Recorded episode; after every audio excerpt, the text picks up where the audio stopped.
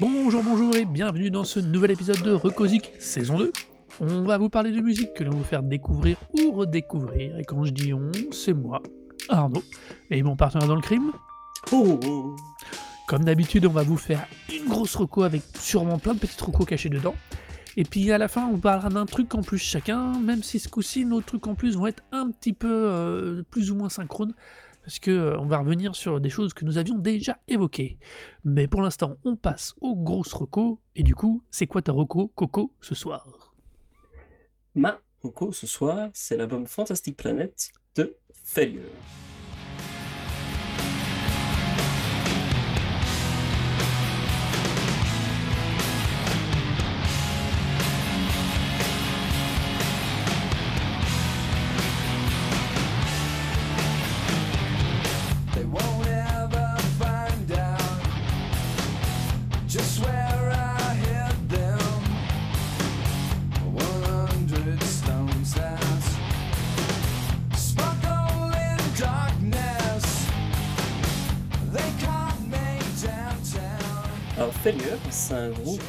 De, rock américain dont vous avez peut-être pas entendu le nom, euh, mais euh, beaucoup de vos groupes favoris ont sûrement déjà entendu son nom puisqu'ils ont eu une influence assez, assez importante malgré euh, une carrière on ne peut plus difficile.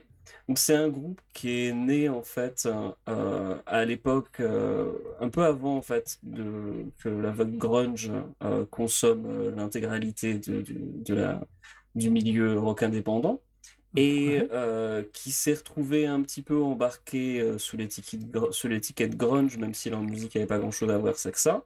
Donc ils ont sorti un premier album qui était plus noise rock, qui, qui, euh, de leur aveu en fait est vachement influencé par Helmet et Led Zeppelin. Puis après ils ont un deuxième album, Magnified, que je trouve très très très très bien, qui est même un peu plus post-hardcore de certaine façon. Et puis en fait après ils ont enregistré Fantastic Planet. Alors le gros problème qui s'est avéré à ce moment-là, il y en a plusieurs d'ailleurs, c'est d'une, euh, pas des moindres, c'est que les deux membres principaux du groupe euh, s'étaient euh, bien impliqués dans une euh, relation difficile avec l'héroïne, euh, qui s'est aggravée par la suite. Donc euh, avoir deux musiciens indépendants, c'est pas évident. C'est d'ailleurs une grande partie du propos de Fantastic Planet, qui est de, de parler de leur dépendance à l'héroïne hein, et leur difficulté à s'en détacher. Mais euh, au moment même où ils commencent à enregistrer Fantastic Planet, donc vers euh, commence, on commence à l'enregistrer vers 94, et ils commencent déjà à enregistrer eux-mêmes, puisque euh, Ken Andrews est d'ailleurs est toujours producteur et une excellente carrière de, producteur. Il a été impliqué dans plein plein plein de groupes différents, mais euh, il commence à l'enregistrer tout seul, ce qui était déjà assez rare à l'époque, voire peut-être même un des premiers groupes à le faire. Et au moment où ils commencent à enregistrer le- le- le- leur disque, qui sera le troisième album qu'ils enregistrent pour leur label, euh, pour le label Slash Records, et ben Slash Records, et ben il disparaît. Euh, c'est un label qui euh, va mettre la clé sous la porte. Ah, Et tous, donc, ces, ab- tu- tous ces petits labels indépendants des années 90. Et voilà. Et donc du coup, alors qu'ils enregistrent le disque, ben ils ont plus de label. Le, truc est dans un espèce de, de- de trou noir en gros. Et il va falloir attendre un an pour que Slash Records, enfin le catalogue soit racheté par euh, donc euh, c'est Warner Bros. Warner Bros. Fort heureusement euh, va, en tout cas le directeur artistique de, Warner Bros. trouve l'album absolument génial et veut le sortir. Sauf que bah ça fait déjà un an que le disque est prêt. Et le groupe déjà, déjà ne savait même pas si l'album allait sortir. Ils étaient extrêmement fiers du disque, mais ils ne savaient pas du tout ce qui allait se passer. Et quand, ah ben un an après, Warner Bros. fait genre, ah bon, on va sortir votre disque, ils sont, ouais! Et le mec de Warner Bros. fait genre, dans six mois. Ah! Et donc, du coup, bah, six mois plus tard, ils font une tournée, et puis en fait, ils split après parce que c'est pas gérable. L'héroïne était déjà encore un peu plus, euh, toujours en, plus impliquée dans leur, euh, dans, leur vie personnelle. Donc, euh, ça a mis du temps, et en fait, c'est un groupe qui a eu un retentissement auprès de, de déjà d'abord de groupes, donc euh, notamment Tool, euh, qui a été Mhm. extrêmement influencé par, euh, par Failure. Cave In, Paramore a même fait une reprise de, de Stuck on You de Failure. Et en fait, c'est un groupe qui s'est reformé par la suite. Alors, ils vont tous bien, ils ont réussi tous à se débarrasser de leur dépendance à l'héroïne. Ils ont ensuite recommencé leur carrière et ils ont sorti là leur troisième album post, post-séparation. Et le dernier album est absolument génial, donc tout va bien maintenant. Enfin, mais c'est un groupe qui donc s'appelle Failure, donc euh, en anglais échec. Et euh, pour le coup, c'est un groupe qui malheureusement mérite très bien son parce que bah voilà, Ouais. ils ont toujours galéré comme des porcs en fait. C'est vraiment vraiment assez ouf. Alors l'album euh, Fantastic Planet, c'est un album vachement intéressant puisque dans la continuité, quand moi j'ai découvert le groupe, je l'ai pas découvert à l'époque, hein, j'ai découvert ça pendant la période où ils étaient, ils étaient séparés. Et même si quand on écoute les trois un peu à la suite, tout, ça a du sens, c'est vrai que du passage entre un groupe de noise rock avec quelques petites prétentions mélodiques qui passe à quelque chose de beaucoup plus mélodique pour finir à Fantastic Planet, il y a quand même un gros gros monde de différence et ça a dû prendre par surprise énormément de monde de voir un petit groupe de rock qui commençait à peine à, bien gérer leur mélodie. Far- partir dans un truc, alors pas prog, mais euh, extrêmement ambitieux avec euh, bah, 17 morceaux, avec une, une, une- optique cinématique, une thématique donc euh, spatiale qui est en fait liée à une sorte de alors déjà, le, le titre du disque aussi est lié au film euh, euh, Le- La plaine sauvage de René Laloux, donc c'est un des, des Mhm. monuments du, du cinéma d'animation. Et euh, il est le, en fait le, le titre de l'album correspond en fait au titre du, du est inspiré par le par le film dans le sens où D'après ce que le, un des membres a, a expliqué, euh, le, le délire avec euh, du, du film, c'est de, parter- c'est de parler en fait d'une sorte de séparation de l'esprit et d'observer en fait de, de loin son propre corps et et c'est ce qui c'est un petit peu comme ça qu'il qu'il- qu'il voyait en fait la manière dont il vivait en fait à cette époque. euh, ça, pense une partie de sa dépendance, mais en même temps sa, sa, manière un peu d'être détaché de lui-même quoi, parce que justement il se trouvait dans des des situations quand même assez euh, c'est difficile dû, euh, entre, autres choses, euh, à un bon dieu de dépendance à l'héroïne qui s'est visiblement assez développé en fait même pendant l'enregistrement de Fantastic Planet parce que au début même de, de- du disque il parlait du fait qu'ils n'étaient pas encore à, à- à en consommer très régulièrement et puis bah, au fur et à mesure c'est devenu beaucoup plus, beaucoup plus fréquent. Donc euh, c'est un disque qui est, vraiment très particulier, non seulement dans la manière dont le groupe en fait euh, l'a, l'a- sorti à l'époque, puisque ben, c'est un disque qui est sorti, euh, le groupe s'est splitté genre six mois après quoi. Donc le disque est sorti en CD, mais genre pratiquement personne l'a l'a- fait de la promo, eux ils ont pratiquement pas tourné. Donc c'est vraiment un truc qui est totalement un peu dans, dans, l'oubli. Et en fait, qui a réussi à se développer particulièrement, selon les dires du groupe, avec euh, l'échange de CD, euh, le- le- les CD gravés. Ils disaient qu'ils ont rencontré des tonnes de monde qui avaient des CD gravés de, de Fantastic Planet, leur discographie, parce qu'il n'y avait pas d'autre moyen de l'obtenir, quoi. Les- Sinon, c'était le magasin d'occasion et encore, quoi. Euh, donc c'est c'est un groupe qui a une discographie très intéressante à ce niveau-là, et puis c'est un disque qui encore maintenant, je trouve, est d'une d'une perfection abso- absolument, absolue. Euh, absolument absolue, ça veut rien dire, mais euh, Mm, qui vraiment du per- c'est bah merci. Euh, c'est vraiment un disque d'une perfection absolue et euh, qui euh, qui a vraiment, enfin chaque titre est vraiment totalement unique et en même temps il y a une il y a une véritable continuité. Alors curieusement d'ailleurs c'est aussi un, un disque qui quand on prête pas nécessairement attention aux paroles et tout, on peut, on peut voir les, les, les paroles d'une manière très légère euh, comme étant un peu peut-être des chansons d'amour ou des, des choses comme ça. Puis quand on prête un peu attention aux thématiques et à, la, et à certaines, certaines lignes de texte, ça devient beaucoup beaucoup plus clair qu'on parle pas du tout de romance, mais plutôt d'une d'une d'une relation troublée. Et en l'occurrence, celle, celle à la drogue. Euh, et du coup, en fait, je me suis posé la question de savoir toi ce que t'en avais pensé, parce que j'étais pas sûr que tu connaissais, mais Alors, et puis toi, tu clairement, je connaissais connaissais pas. Le à 90. Bah oui, vas-y. Clairement, je connaissais pas du tout, du tout, du tout. J'ai été complètement passé à côté. Euh, je, alors, comme je, comme souvent, j'ai d'abord fait une écoute avant de faire des recherches. Bon là, j'ai pas eu le temps de faire de recherches, donc je découvre avec euh, toi, toutes les, comme avec nos auditeurs, toutes les informations pour ceux qui connaîtraient pas. Euh, alors c'est très très surprenant parce que honnêtement, je m'attendais pas à ce que le groupe soit aussi vieux, enfin que l'album soit aussi vieux. Euh, et ça prouve finalement, ça appuie vraiment bien ce que tu dis parce que euh, il y a la, direction artistique, la prod est absolument chiadé et on est vraiment plus proche, pour moi je suis d'accord avec toi, on n'est pas si proche que ça de la prog. Parce que moi je suis pas un gros fan de prog pur et, euh, Non, moi non plus. hein. et alors que là on a encore un côté grunge ou post-grunge qui est vraiment vachement sympa, que moi j'aime beaucoup au final, dans la sonorité, dans le style, et euh, c'est cool. Et c'est vrai que de parmi nos recos, ça fait longtemps qu'on n'a pas eu un album d'une heure huit en écoute pure. Euh, je crois que c'est ça, oui, il fait 1h08. Euh, ou- ouais, c'est ça, 1h08. Et euh, c'est vrai que là, pour le coup, euh, j'ai pas senti passer, mais très, très, très étrangement, je te dis, j'avais j'avais l'impression plutôt de c'est un peu de survival qu'on a en ce moment, un peu autour du grunge et du post-grunge qu'on a dans certains groupes un peu anglo-saxons. Hmm.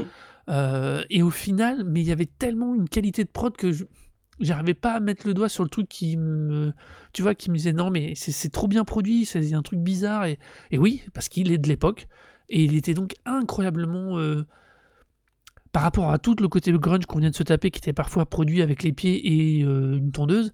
Là, on était plutôt, là, c'était vraiment super produit, quoi, super Ouais, réfléchi. On, tombait des trucs un peu plus proches des, euh, des albums concept des années 70. Hmm.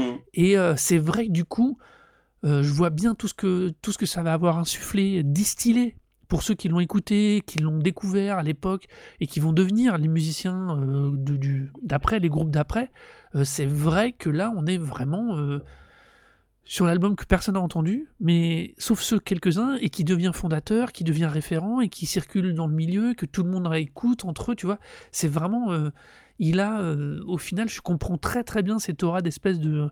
Un peu comme les films qu'on découvre en vidéo, quoi. C'est un peu l'idée. Ouais. Euh, lui, il a une vraie seconde vie, et sa richesse est vraiment réapparue dans sa seconde vie, tellement il était passé complètement au travers. Puis il apparaît en 96, qui est quand même déjà largement la fin de ce style. Euh, grunge post-grunge, là. Euh, Bah oui, le- la mode était plus du tout à on ça. n'y était plus, donc... Euh, Les quelques groupes qui continuaient d'exister, c'était des trucs qui étaient, qui étaient déjà bien implantés. Je vois Tool, par exemple, donc a tourné avec Failure. Hein. Failure est Ouais. vrai pour eux. Mais pour le coup, Tool, pour moi, c'est extrêmement influencé par Failure et particulièrement pour euh, Sur la voix.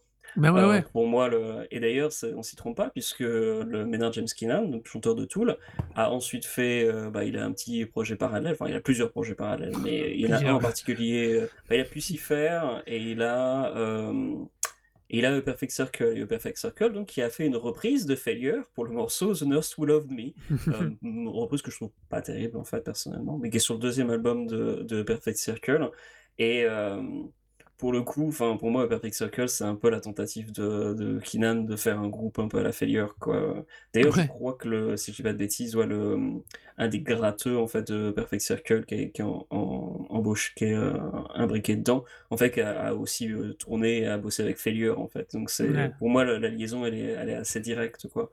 Kevin, donc, euh, qui a, qui a été assez influencé par eux, parce que bah, du coup, quand on voit l'album Jupiter et toute l'ambition qu'ils ont pu prendre après euh, être sortis un peu de, de trucs plus chaotiques, ça, ça, enfin, ça résonne totalement avec, euh, avec Fantastic Planet. Et puis, même comme Paramore, d'ailleurs, qui par la suite, Paramore, donc, a, donc, a fait une reprise de Stock on You, mais qui aussi a été produit par Ken Andrews, en fait. Ken Andrews de, de Failure, il a produit un paquet de trucs vraiment surprenants. Euh, qui va de bah alors il a fait euh, Sleep de Nine Inch Nails euh, et il était aussi euh, j'ai vu ça sur sa discogra- discographie il a été impliqué dans le groupe Empire il a fait la prod du groupe Empire groupe français avec des mecs de Playmo et de Kyo parce que Wow. bah, voilà faut voilà hein, fais- pas du rêve, là. oui, bah oui, mais bon, moi j'ai pas écouté les morceaux, mais juste le type, voilà, il- c'est pas un type qui a fait genre non, je, je vais choisir mes projets, genre non, voilà, enfin, je vais faire vous faire le son et le son va être bon. Mais au final, c'est, je pense que des, un, type qui se fait appeler en fait, soit par des gens qui le connaissent, soit par des, euh, des gens qui connaissent son travail, qui font genre, vas-y, on prend un bon producteur, on prend euh, ce mec-là qui est pas forcément euh, un grand grand nom, mais qui va te sortir un son de ouf, quoi. Parce que, bah voilà, t'écoutes Fantastic Planet, euh, qui est un album autoproduit quand même, c'est un des, des premières productions de Ken Andrews, quoi. Quand tu vois le travail qu'il y a dessus, tu disais toi-même la production de ouf, quoi. Ah ouais, Euh, c'est- c'est- clair que c'est une super carte de visite en disant genre c'est moi qui ai fait ça genre ah, Ah ok ouais, d'accord mais- Ouais, mais je te dis, c'est euh, c'est vraiment pour moi, maintenant que je vous connais l'historique, je le vois, j'ai vraiment l'impression de voir cet album, je dis, qui, qui influe, qui distille ses, sa, son, euh, sa, capacité, sa modernité à droite à gauche qui va permettre de faire générer d'autres nouveaux groupes euh, qui vont eux s'en inspirer et aller un peu plus loin et du coup proposer la nouvelle donne, on va dire. Mhm. Euh, Enfin, je veux dire. et euh, et je, enfin, c'est vraiment comme ça maintenant que je le vois que euh, je reprends. Après, il reste quand même bien dans son époque. Moi, au début, j'ai quand même entendu, j'ai quand même en me disant Ouais, bon, c'est du Sum 31. Il y a un petit côté euh, Red Hot Chili Pepper par moment. Ah bah non, ah non, ça va mieux. Ah bah non, ça va mieux. Ah, ah non, non, c'est finalement c'est bien. Je trouve qu'il démarre très calmement, tu vois, très sobrement. Oh, mec, le premier morceau, il défonce, que tu racontes? Euh. C'est iconique ce premier, ce premier C'est morceau. Saturday Saviors. Saturday Savior, c'est juste du génie. Hmm. C'est Saturday Savior qui, donc, qui est sûrement une chanson qui parle en plus de- toujours de, de, de la drogue, puisque le, ça. le type parle du, euh, du fait de, de vouloir justement avoir, juste avoir une relation qui soit uniquement pour le week-end. Donc, euh, bah, forcément, le fait de se dire, genre, ok, je veux bien me droguer, mais je veux juste que ça reste dans le week-end et que ça soit pas, ce soit, ça, ça prenne pas toute ma vie, quoi. Euh, mais, euh, mais en soi, qui est un peu pour moi aussi, qui peut être pris de manière beaucoup plus chanson d'amour, mais dans le sens anti-chanson d'amour, c'est-à-dire le, le morceau qui dit, genre, ok, je veux bien une relation avec toi, mais je veux pas m'impliquer, hein, je veux juste rester à très, prendre uniquement euh, te voir pendant le week-end. Et enfin, la mélodie est vraiment sublime, c'est vraiment, vraiment des parts super entraînant. Et puis alors, le deuxième morceau qui est après, qui a un côté beaucoup plus Nirvana en revanche, c'est un des deux morceaux qui, je trouve, un, un, un des côtés un peu plus, un peu plus Nirvana. Mais euh, waouh, Red Hot Chili Peppers 41, Non, enfin, c'est horrible ce que tu me dis. Ça, oui, ça me, d'accord. Ça me un petit peu ça brutal, me mais brise le cœur. je te fends le cœur. Mais, Exactement. mais tu peux pas leur enlever ce petit côté un peu. Ouais, non, j'aurais j'aurais dû dire Nirvana, mais Nirvana, j'aime tellement bien Nirvana que j'ai du mal à les, à les rappeler. Ouais, t'as raison, Et, j'étais et un peu pourtant, brutal. euh, et Mais pourtant, eux étaient dans la même époque que Nirvana. Au final, ils ont pas été. Enfin, ils- ils- je pense qu'ils ont été influ- un juste. peu influencés par Nirvana, mais Ah en ouais, fait, non, c'était le, le- pas. le son de gratte, il est très, euh, il est très grunge. La gratte seulement. Je parle pas du reste du son. Ouais, je pense La que gratte, le, elle est très grunge. à mon a- alors bah il y a des grattes très grunge, mais aussi tellement d'effets et d'effets Oui, de, de, de- sur les dissonances en fait, c'est qui vrai, euh, c'est vrai que tu as beaucoup plus de, de, de relief en fait. tout à euh, fait raison. Hein. Parce que, alors, blague à part, le Red Hot auquel je pensais par moment, qui m'y a fait un tout petit peu repenser, c'est un album qui arrivait après Fail. Ce sont dans les albums qui sont arrivés après Fail, après Fantastic Planet. Et tu vois, ça me fait vraiment penser qu'ils ont vraiment dû distiller dans pas mal de choses au final, même Mm. indirectement. Ouais, non, mais c'est. Enfin, en tout cas, c'était une sans, super écoute. doute. hein. Alors, par contre, je sais pas si je me le remettrai régulièrement, mais il est dans, euh, dans ma. Dans une liste à, à mettre, tu vois, le truc où de temps en temps, quand tu cherches, je fais Oh, tiens, c'est typiquement le genre d'album que je prendrais. euh. Par contre, clairement, que je prendrais en album. Parce que euh, c'est vraiment la construction fait que j'ai pas envie d'en écouter qu'un bout. Alors, le problème, c'est l'1h08. Enfin, le problème, il faut pas oublier que c'est 1h08, quoi, c'est tout. Euh, mais c'est vrai que. Euh, non, il est c'est vraiment une écoute super agréable. il est facile d'accès. On n'est pas sur un album compliqué d'abord. D'abord, oui, à aborder, pardon. On n'est pas sur un album difficile à aborder. Et je trouve que ça, c'est vraiment cool parce que ça laisse justement autant à- ça laisse le temps à toute la richesse, à toute la sonorité à bien se déployer dans ta tête, entre tes oreilles. Et du coup, tu vraiment. euh, il y a une capacité de, de t'absorber dans le bon sens du terme qui est vraiment chouette, quoi. Bah écoutez, s'il y a plus de portes d'entrée pour dans Failure, je conseillerais plusieurs trucs, euh, notamment bah, le dernier album, qui est beaucoup plus, euh, condensé et qui est vraiment très très très très bien, qui est un, un, un très bon résumé de, leur, discographie, donc Wild Type Droid, qui est sorti en fin d'année dernière, euh, qui est d'ailleurs sorti, c'est eux-mêmes qui l'ont sorti, ils sont pas fait chier. Euh, et ils ont fait aussi une reprise de Dépêche Mode. Ils ont fait Enjoy the Silence en fait de Tout Dépêche Mode. reprend Enjoy the Silence. Ouais, ce qui est assez ironique puisque euh, ce que j'ai pu lire sur Enjoy the Silence, en fait, c'est un disque qui parle justement de l'addiction à l'héroïne de. Dave Gahan. Et donc du coup, euh, voilà, un petit oui. peu, euh, ils souvent, mais je trouve que leur version est peut-être un peu même. Alors, j'avais lu il y a longtemps dans un magazine anglais que euh, les Dépêche Mode en fait trouvaient la version de Failure supérieure à leur Ouais. version. J'ai pas pu retrouver les citations. Euh, de même que j'ai pas pu retrouver une citation que j'avais lue il y a longtemps de euh, Maynard James Keenan qui avouait euh, en interview qu'ils avaient vraiment pompé Failure comme des, euh, de, de manière éhontée. Euh, mais j'ai pas réussi à retrouver les citations, donc euh, peut-être que je les ai, les ai-je rêvées. Euh, mais en tout cas, je conseille vraiment la, la reprise Angel de Silence, ça fonctionne très très bien. Et le, dernier album. Alors juste pour revenir sur Failure deux secondes, avant de, passer à autre chose, c'est un groupe qui non seulement, donc, euh, après avoir euh, s'être reformé, après avoir eu une longue période difficile et avoir réussi donc à, se, enfin, à survivre à l'héroïne, quand ils sont reformés, ils ont fait le choix de ne pas aller sur un label. Et ils ont plutôt utilisé une plateforme participative euh, dont le nom m'échappe, mais Alors, qui, leur euh, historique, c'est logique. hein.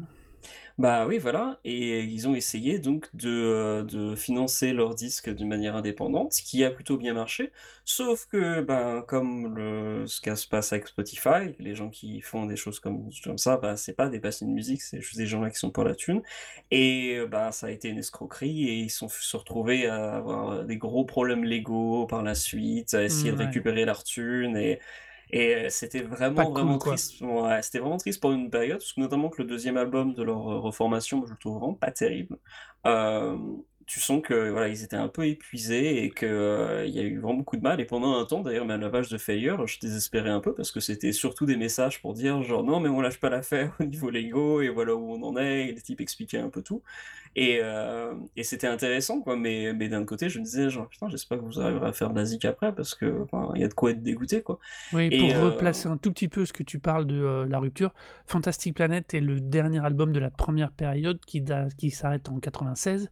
Et hmm. The Earth is a Monster, qui est la- leur renouveau, leur reprise, leur reformation, c'est 2015 quand même. hein. Ouais, donc On a un a petit 9 ans, 19 quoi. ans d'écart, quoi.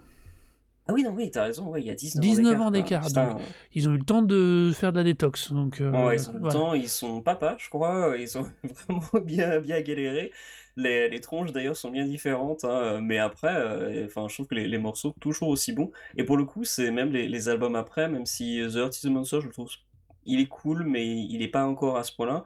Là, avec euh, Well Type Droid, ils ont vraiment réussi à faire quelque chose qui est pas nostalgique. ouais, bah, Et, euh. Ouais, et qui est, qui est pas du tout nostalgique, mais qui fonctionne euh, mais parfaitement, quoi, qui Ouais. étaient toujours eux-mêmes. Alors, pour l'anecdote, euh, et on en parlera un peu plus euh, pour notre truc en plus, hein, c'est que euh, c'est un groupe aussi qui tout récemment a décidé de se barrer de Spotify. Euh, puisque à la suite de donc euh, en gros l'appel de, de de se dire genre je veux pas être sur la même plateforme qu'un anti-vaxxeur, Mhm. bah, ils ont décidé parce que voilà, ils savaient très bien que de toute façon sur euh, Spotify, ils, auraient pas beaucoup de thunes et que ce serait vraiment juste pour le principe d'être disponible pour que les gens les trouvent et les écoutent. Et au final, ils ont ils ont décidé tout récemment de dire genre non, on se barre quoi. Allez plutôt nous, écouter sur Bandcamp ou sur d'autres plateformes, euh, mais on refuse de, continuer comme ça et on, décide aussi de se barrer. Donc, euh, et c'est d'ailleurs un post euh, qui est assez intéressant à lire puisqu'il résume franchement plutôt très très bien la situation actuelle en tant que musicien de, ce que c'est de pouvoir devoir être imposé en fait euh, sur des plateformes de streaming parce que c'est comme ça que les gens consomment la musique et, euh, et de se retrouver en fait à gagner euh, trois fois trois fois trois sous et à galérer comme c'est pas possible. C'est un groupe qui non seulement est intéressant pour euh, sa discographie, euh, mais en plus qui est intéressant parce que c'est des types extrêmement réalistes qui ont traversé énormément de choses. Je sais pas s'il y a un documentaire qui existe ou qui sera fait, mais euh, s'il y en a un, je, pense qu'ils ont un paquet d'anecdotes en fait parce que c'est un groupe avec une longue longue longue histoire hein, et, beaucoup beaucoup d'albums exceptionnels à découvrir. Ah ouais, non mais c'est c'est une chouette reco. Alors en plus du coup, honnêtement, tu me donnes plus envie d'écouter le wild, le dernier, la Wild Type Droid, que euh, les anciens pour le coup. Mais bon, Bah honnêtement les deux premiers moi je les trouve vraiment très bons aussi hein. Ils sont différents, ils sont beaucoup moins mé- ils sont moins mélodiques. C'est pas, Mm. pas qu'ils soient pas mélodiques hein, euh, ou qu'il n'y a pas que ce soit extrêmement agressif, mais juste le premier c'est plus vraiment plus Helmet, donc c'est plus un disque de noise rock. Euh, et puis ben ouais Magnified il défonce quoi, mais c'est plus un, disque c'est un disque plus sage en fait. Il commence un petit peu à découvrir des trucs. Ce que d'ailleurs ils expliquaient d'ailleurs euh, par rapport euh, par la suite sur la différence avec avec Fantastic Planet, c'est que quand ils faisaient, quand ils bossaient sur les, les- albums précédents, ils ont fait vite fait des, démos et puis voilà, ils allaient directement en studio. Alors que là, en fait, hein, c'était les, les versions en fait finales qui ont été euh, été mis en sur Fantastic Planet parce que bah ils ont ils étaient directement en studio à la maison. Euh, ils ont fait euh, des pré-prod et des, et des, et des, des- enregistrements cassettes. Ils ont poussé un peu leur batteur à expérimenter. Il y a eu tout un travail en fait en amont qui, qui a été effectué en fait pour préparer le disque, pour volontairement de dire genre non, on va sortir de ce qu'on a déjà fait avant et on va vraiment étendre et on va essayer de, tout, euh, de tout expérimenter. Et ça se sent d'ailleurs énormément sur les parties les plus, euh, les plus, euh, comment dire, avec le plus de dissonance. Mais par exemple sur le morceau Daylight ou Heliotropique à la fin de l'album, quand ça part vraiment en exploration spatiale en termes de, sonorité, tu sens que les, les types, il y a un gros gros travail derrière sur, sur les effets, sur les grattes, qu'ils ont... et tout de même les, même les interludes en fait, que moi j'aimais dans les premiers, durant mes premières écoutes, en fait, je les aimais pas trop, je les trouvais un peu, euh, un, peu, un peu chiantes quoi. Euh, en fait, euh, une fois que tu as bien pris le, le- la dimension, la dimension du disque, en fait, tout s'enchaîne très très bien. Et euh, il y a justement plus de, petites expérimentations qui sont faites dans ces interludes qui, qui créent la continuité. C'est vraiment un disque qui révèle, qui révèle ses secrets au fur et à mesure.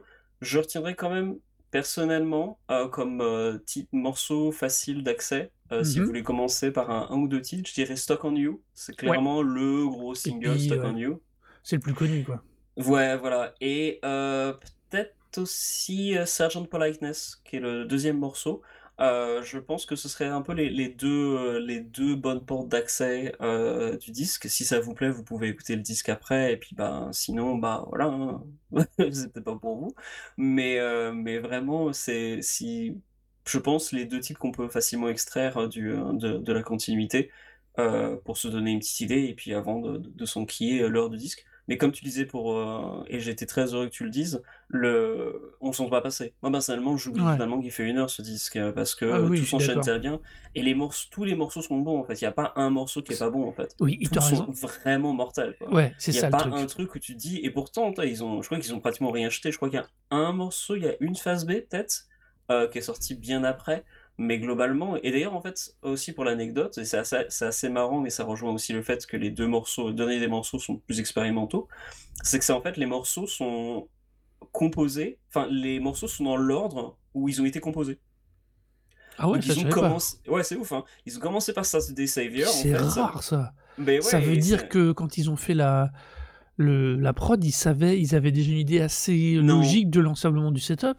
Non, du tout, en fait, ça, ça a été beaucoup plus, euh, Instinctif. plus, beaucoup plus instinctif, ouais, visiblement. Ouais. Mais euh, c'est ouf, hein, c'est vraiment quand tu écoutes le disque, tu fais tout, tout a du sens, tu fais genre, ah, c'est juste cet ordre-là, c'est, c'est assez dingo. Donc, euh, non, le, le, le disque est vraiment, vraiment exceptionnel pour ça, pour, euh, pour tous ces, ces, ces morceaux, ces morceaux vraiment extrêmement bien composés, pour toute l'expérimentation, et parce que, ouais, pour le coup, c'est vraiment un disque de rock avec de l'ambition. C'est, Ouais. le genre de truc qui est, comme tu disais, où tu t'as pas l'impression que c'est, enregistré à l'époque, en fait. Ouais, Oui, il y c'est a vraiment- enregistré à l'époque, Il y a vraiment en une qualité temps, de euh, prod qui est, au-dessus de ce qui se faisait à Hmm, l'époque dans le style, on va dire.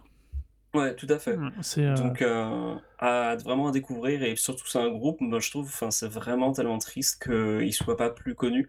Pour le coup, euh, je sais très bien pourquoi ils sont pas connus, parce que bah, ils ont galéré comme des oufs, quoi. Donc, euh, ils n'ont pas pu tourner autant qu'ils auraient pu, c'est comme ça que ça fonctionne. hein, comme le disait euh, très bien d'ailleurs, je crois que c'est la personne qui tenait le, compte Twitter de, de Softkill, hein, qui est un groupe de post-punk américain, qui disait, en réponse un peu à tous les, débats qu'il y a pu avoir ces dernières semaines vis-à-vis de, des, rémunérations des artistes, et le, compte Twitter de ce groupe disait genre non mais c'est super facile de, de, de la musique, il faut juste euh, s'auto-distribuer, tourner constamment, être épuisé et, euh, et, euh, et sortir des disques à, long- à longueur de journée, c'est tout. Et euh, bah voilà, Failure pour le coup, bah ils, ils ont choisi de dire genre bah non, on va faire un peu plus les choses de notre, de notre façon. Euh, et puis euh, voilà, allez vous faire foutre quoi. D'ailleurs, ils répondent, ils répondent, ils sont aussi très très répondants sur, euh, sur Internet. Donc ils postent leurs messages, mais après ils répondent aux fans, euh, même les gens qui, leur, qui, grognent pour des trucs, ils viennent leur répondre genre non, non, il y a une raison pour laquelle on fait ça.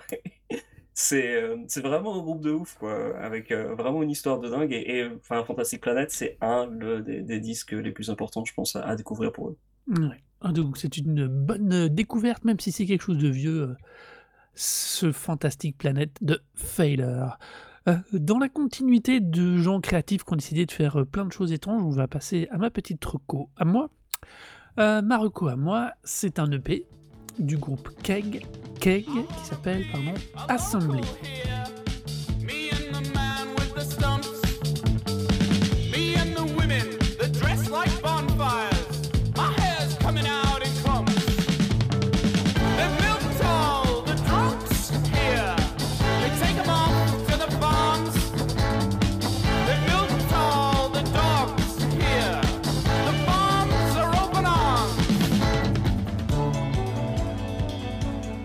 Alors, qu'est-ce donc que cela? Alors, on va juste... déjà, je n'ai absolument aucune idée de comment ce truc a atterri dans mes oreilles. Euh, Moi, j'ai une petite idée. mais- mais euh, c'est extrêmement. Ça démarre toujours de façon très déstabilisante, mais ce sont trois musiciens originaires de Brighton. Je crois que je sais pourquoi c'est retombé dessus. C'est encore un groupe anglais. Mais Euh, oui, c'est pour ça. À ce stade-là, je pense qu'on devrait faire un jingle pour toi. Et Mais- ce serait le genre. Le... le groupe Moi qui. C'est un peu ça. Moi, c'est hallucinant le hasard. Enfin, alors moi qui suis pourtant tellement pas. euh, qui à une autre époque aime vraiment pas ce qu'ils ont produit, ce que produit l'Angleterre de toute une autre époque, passons. Euh, là, on est face à trois musiciens, interprètes. euh, de, on a ce qu'ils appellent un classic trainer drummers, un guitariste et euh, un guitariste qui aime le hip-hop. Déjà, c'est un peu bizarre. Et puis un mec qui a un vrai amour pour les balades et qui a une super voix et qui sont a chacun eu des parcours, des formations différentes et puis qui un jour se sont retrouvés. Puis pouf, ils ont décidé de faire assembly à partir de leurs notes de voyage et de ce qu'ils avaient envie de raconter. Et et ça donne un truc assez particulier, mais dont j'adore le côté poétique. Euh, les paroles et les même. Alors, j'ai eu une première écoute sans même m'occuper du son, enfin du contenu des paroles, simplement sur le jeu qui était fait de la voix comme un instrument, comme un élément de, de la composition. Puis après, j'ai quand même un peu écouté les paroles pour pas dire que je recommandais un truc où il faisait des mots pas gentils. Mais c'est vraiment étonnant. euh, c'est un petit EP, donc de 5 morceaux qui dure euh, je ne sais plus combien de temps. Mais ça va revenir euh, 16 minutes. C'est plus, c'est c'est l'op- l'opposé de ce qu'on, euh, un peu de ce qu'on vient de, dont on vient de parler pour Failer. Mais j'adore. C'est incroyablement immersif. C'est, euh, c'est J'adore le style. On a l'impression il y a un côté. euh, je crois que j'ai déjà utilisé pour un autre groupe un peu dans le même style. Il y a ce côté un peu, tu, as, avalé le champignon d'Alice au Pays des Merveilles, tu es en train de tomber, mais tu es content de tomber, tu vois plein de super trucs, plein de nouveaux trucs, et c'est super cool. Voilà, c'est un peu l'impression, et le, ce pourquoi je trouve vraiment ce, EP génial. Il fait 16 minutes aussi, je suis content qu'il fasse pas plus honnêtement, parce que je, me demande si sur un vrai album long, ça serait pas un petit peu euh, éreintant, mais j'adore. C'est juste euh, un super assemblage, euh, des mecs qui utilisent du post-punk, du jazz, du rock, du mat, enfin plein d'inspirations différentes, beaucoup de sons synthés aussi, mais avec toujours une espèce de base bah, full rock que je trouve vraiment enfin, super réussi quoi. C'est euh, enfin c'est génial. Il y a des morceaux qui démarrent euh, sur des j'ai- j'aime particulièrement Farm Hands, le quatrième, qui démarre sur un, un espèce de vieux effet de sample synthé qu'on dirait échappé des années 80 et qui enchaîne sur un gros son de gratte et puis qui arrive à faire un, gros mix de tout ça. Enfin, c'est. J'aime la pluralité et la richesse de ce de cet EP et, euh, et vraiment c'est un coup, c'est un gros gros gros grosse reco. et J'ai envie de savoir du coup, qu'est-ce que toi tu en as pensé de Keg de, As- de Assembly par Keg Bah, je vais être très, très méchant, mais je ne serai pas aussi fou que ça, en fait. C'est c'est très tristoun, mais... euh, Bah non, j'ai pas trouvé- c'est des j'ai pas jeux. trouvé ça- J'ai pas trouvé ça nul, loin, loin de là.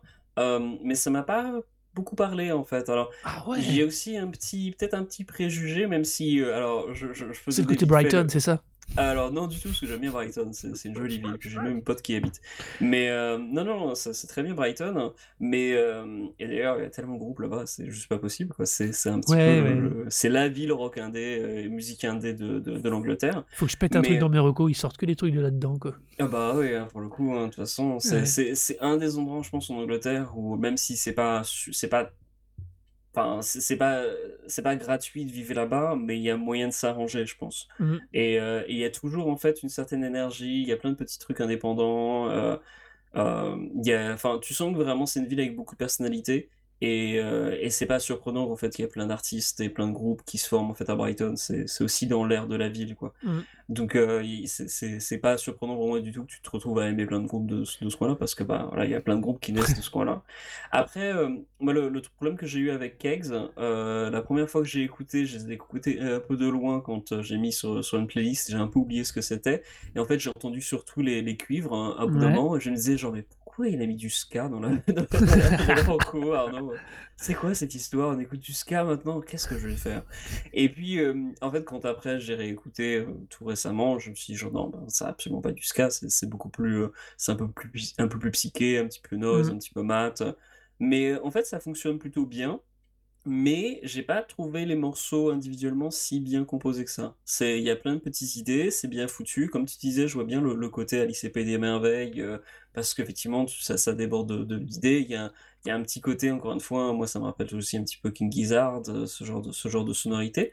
Mais euh, c'est, voilà, ça n'a pas fonctionné super bien. Alors après, je vais être aussi un petit peu méchant juste pour le principe, euh, histoire de, de, de, de- de grogner. Mais enfin, pas de, pas de grogner, mais mais de- d'ess- d'essayer de, faire mon petit malin. Mais euh, comme tu dis, il y a trois membres fondateurs, mais en fait, ils sont sept dans le groupe. hein. Ouais, c'est ouais, ouais, ouais. Et, et, et donc, du coup, en fait, pour moi, ça m'a un peu fait la même effet Slipknot, c'est-à-dire que euh, ils sont aussi sept.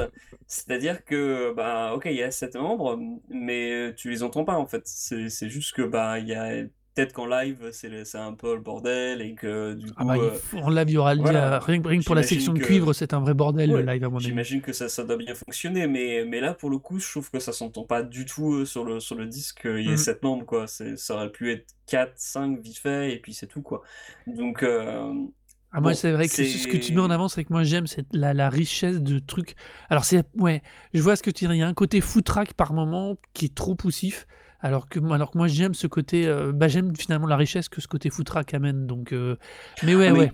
de toute façon, toi, t'es reco de manière générale, t'aimes beaucoup les trucs qui ont de l'énergie. Hein. Ah ouais, moi, dire que que ça- ça en ouais, manque. ouais, hein. Là, je Ou suis alors, pas- euh, je on parle suis BO de film à ce moment-là, si on veut baisser en énergie. Mais moi j'aime les trucs à l'énergie. Oui, quoi. voilà. Mais donc du coup, ouais, non, c'est pour le coup, c'est clair qu'on peut pas leur, leur enlever ça. Euh, je trouve qu'effectivement, ça, ça, ça- ça- en fait, c'est assez raccord avec euh, ta, ta reco de, de, comment on appelle, c'était The Glot. Ouais. Euh, de- ouais. Je trouve que The Glot, c'est beaucoup plus, beaucoup mieux foutu, mais Mm. euh, ça fonctionne quand même très très bien. Keg. C'est juste que pour moi, ça, ça n'a pas aussi bien passé que ça. Ça demande peut-être un peu plus de persévérance, tout simplement, que j'ai pas suffisamment pris le Ah. temps. Je trouve que le premier morceau, Presidential Walk, fonctionne très très bien. Mm. C'est le plus court et c'est peut-être euh, le- leur plus grosse réussite. Euh, mais euh, ouais, c'est, je pense qu'il y a, il y a potentiel à développer en fait. Mais Ouais. pour un, pour un premier effort, enfin, pour un premier effort, malgré tout, ça a de la personnalité. C'est, Ouais. même si ça fonctionne pas sur moi, je trouve quand même que ça, ça mérite d'être écouté juste parce que bah, ça sa petite touche. Comme tu disais, ils sont un peu foutraques parce qu'ils ont plein d'influences différentes, mais ils arrivent néanmoins quand même à, à, à faire un, un chaos suffisamment bien organisé. Quoi. Je pense que c'est un T'as peu trop raison sur un truc, c'est pas un produit qu'il faudrait nécessairement produire, un groupe pardon, qu'il faudrait nécessairement euh, polir parce que donc pas dans le sens où des fois on a des fois des recours en disant ouais c'est bien mais on espère le suivant. Là je me souviens de l'avoir fait ça une fois. Là on a des gens qui ont déjà une énorme identité, ou de- Mm. mais ils sont peut-être encore un peu trop riches. Eux c'est vraiment c'est de l'affinage, c'est pas du polissage, c'est vraiment juste de l'affinage peut-être. euh, qu'il faudrait un regard, peut-être un, un tiers qui, euh, un dire de prod ou un DA qui viendrait là-dessus faire un tout petit poil de d'affinage parce que je pense qu'il n'y a pas besoin de polir contrairement à d'autres qu'on en a déjà parlé. Euh, là, il faut, je pense qu'ils ont une vraie identité, une vraie force. Ils sont vraiment eux. Euh, je vois à droite à gauche qui sont classifiés en post-punk chaotique. Ah, J'aime bien. Non, explosion. Post-punk explosion. Je savais même pas que ça existait ça. Moi non plus, c'est Euh, juste post-punk, je pense que. Ouais, non, mais euh, ça me fait rire. Mais voilà, ils ont, il y a un vrai truc. Je pense qu'ils sont à- vraiment à, trois fois rien d'être vraiment bien plus, euh, bien un cran encore au-dessus. Mais je, ouais, comme tu dis, il y, a, trop de bonne énergie. Pour moi, il y a trop de bonnes, bonnes patates là-dedans. Il y a trop de trucs dans tous les sens. J'adore quoi. C'est, il y a une vraie, vraie bonne richesse.